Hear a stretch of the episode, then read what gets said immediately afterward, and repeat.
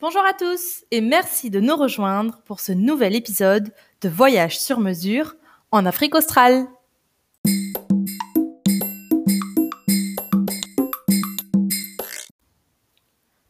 Dans ce cinquième épisode, nous allons vous parler d'une région fantastique en Afrique du Sud. Il s'agit de la Garden Route, ou Route des Jardins. C'est l'une des régions les plus visitées du pays et pour cause. Des paysages exceptionnels, des activités très diverses et d'excellentes infrastructures afin de vous assurer un voyage facile et à la portée de tous. C'est aussi pour ça que c'est une destination de choix pour les familles. Mais alors, où se trouve la Garden Route? Qu'est-ce qu'on y fait? Comment la visiter? On vous explique tout. Avant toute chose, la Garden Route, c'est où exactement? Généralement, on considère qu'elle commence à Mossel Bay, à environ 4 heures de route à l'est du Cap, et s'étend jusqu'à la région de Plettenberg Bay. Elle représente environ 300 km de route côtière le long de l'océan Indien. Un voyage sur la Garden Route inclut aussi généralement la ville du Cap, qui est incontournable, ainsi que la région du parc des éléphants d'Ado, qui offre parmi les meilleurs safaris dans la région. On peut ainsi considérer qu'un voyage à la découverte de la Garden Route, c'est un séjour itinérant de plus de 750 km d'une diversité extraordinaire entre le Cap et Port Elizabeth. Sur une dizaine ou une quinzaine de jours, cela permet donc de prévoir des étapes régulières afin de limiter les temps de route les visiteurs ont accès à un très large éventail d'activités et de paysages, des temps de route limités, le tout sous un climat agréable quasiment toute l'année. On peut déjeuner dans un village historique, passer des cols de montagnes sauvages, admirer les dauphins qui jouent dans les vagues, jouer au golf sur des parcours mondialement reconnus, se baigner dans l'océan Indien, découvrir de nombreux animaux dans les sanctuaires ou en safari, camper, manger, marcher, nager, surfer la Garden Route offre des expériences exceptionnelles pour tous les voyageurs, tous les goûts et tous les budgets. Comme on l'a dit, Mossel Bay représente le vrai début de la Garden Route. Bon, soyons francs, ce n'est pas vraiment la plus jolie ville du coin, mais elle représente tout de même un arrêt historique agréable, puisque c'est là que débarquèrent pour la première fois sur les rives sud-africaines un équipage européen, avec à sa tête le portugais Bartholomeus Dias en 1488. Aujourd'hui, il est possible d'admirer une réplique de la caravelle de Dias au musée qui porte son nom. Et ne manquez pas de voir le Milkwood situé devant le musée, un véritable arbre postal sous lequel les marins laissaient des messages aux bateaux suivants et où une boîte aux lettres a depuis été installée pour continuer de faire vivre la tradition. Trois étapes incontournables de la Garden Route sont Wilderness, Naisna et Tsitsikama et chacune représente une section différente du parc national de la route des jardins. Premièrement, Wilderness. Vous y passerez forcément en venant du Cap, car la route nationale traverse cette magnifique petite ville. Mais si Wilderness est connu, c'est pour sa plage. Et quelle plage Souvent élue la plus belle du pays d'ailleurs. Longue, indomptée et absolument magnifique. Le tout sur fond de forêts luxuriantes, de cours d'eau et d'estuaires. Canoë, vélo, descente en rappel, pêche. Les aventuriers profiteront d'un véritable terrain de jeu et les moins téméraires ne se lasseront pas de se balader sur la plage, même si l'eau est plutôt froide et la baignade peut être dangereuse.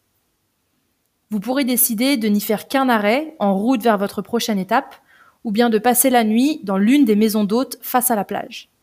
Quoi qu'il en soit, gardez un œil sur l'océan à la recherche des dauphins qui jouent souvent dans les vagues. Deuxième arrêt, Naisna. Ici encore, inratable car il faut forcément la traverser pour continuer vers Plettenberg Bay. Pour le côté un peu mystique des forêts, c'est par ici, avec plusieurs très beaux sentiers de randonnée possibles. La petite ville de Naisna est une station balnéaire plutôt calme et son magnifique lagon regorge d'animations qui plairont aux familles ou aux amoureux à la recherche de romantisme.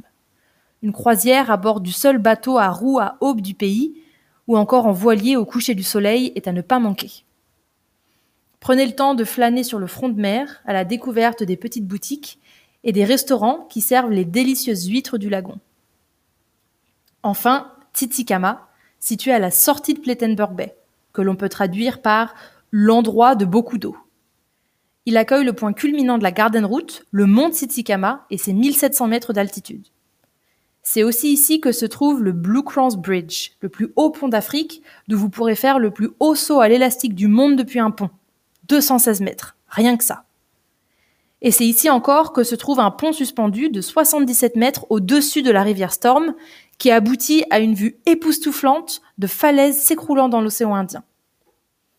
Vous y trouverez aussi le Big Tree, environ 800 ans, et ses 36 mètres de hauteur.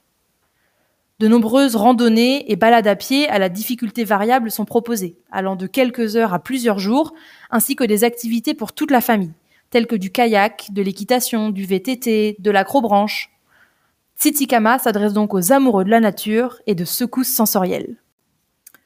Tout près de là, la ville de Plettenberg Bay représente l'endroit idéal pour loger car elle permet de rayonner dans toute la région et elle offre un mélange harmonieux de lagons, océans et montagnes.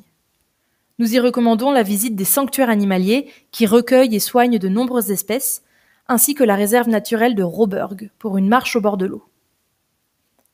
Enfin, nous ne pouvons pas vous quitter sans vous parler des stars de la Garden Route, les baleines.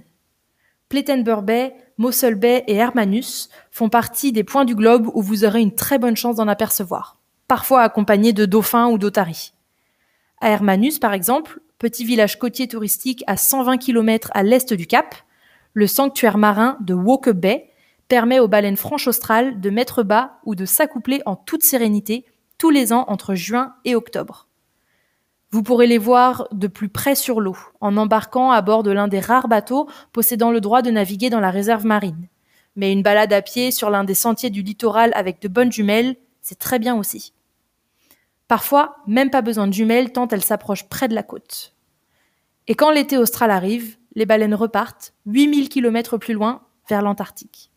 Leurs cousins requins, eux, sont là quasiment toute l'année. Et vous pouvez même descendre dans une cage immergée pour les admirer de plus près. Et surtout, n'hésitez pas à terminer votre voyage sur la route des jardins par un safari dans l'une des réserves de la région du parc des éléphants d'Ado. Un safari en Afrique du Sud est une expérience inoubliable et cette région a l'immense avantage de ne représenter aucun risque de paludisme. La Garden Route est donc bel et bien la destination idéale pour toute la famille. Merci à tous de nous avoir suivis. N'hésitez pas à cliquer sur le lien en description ou à vous rendre sur notre site voyage-afriquedusud.fr pour plus d'informations concernant l'Afrique du Sud ou pour contacter nos experts locaux qui se feront un plaisir de tout organiser pour vous. À très vite.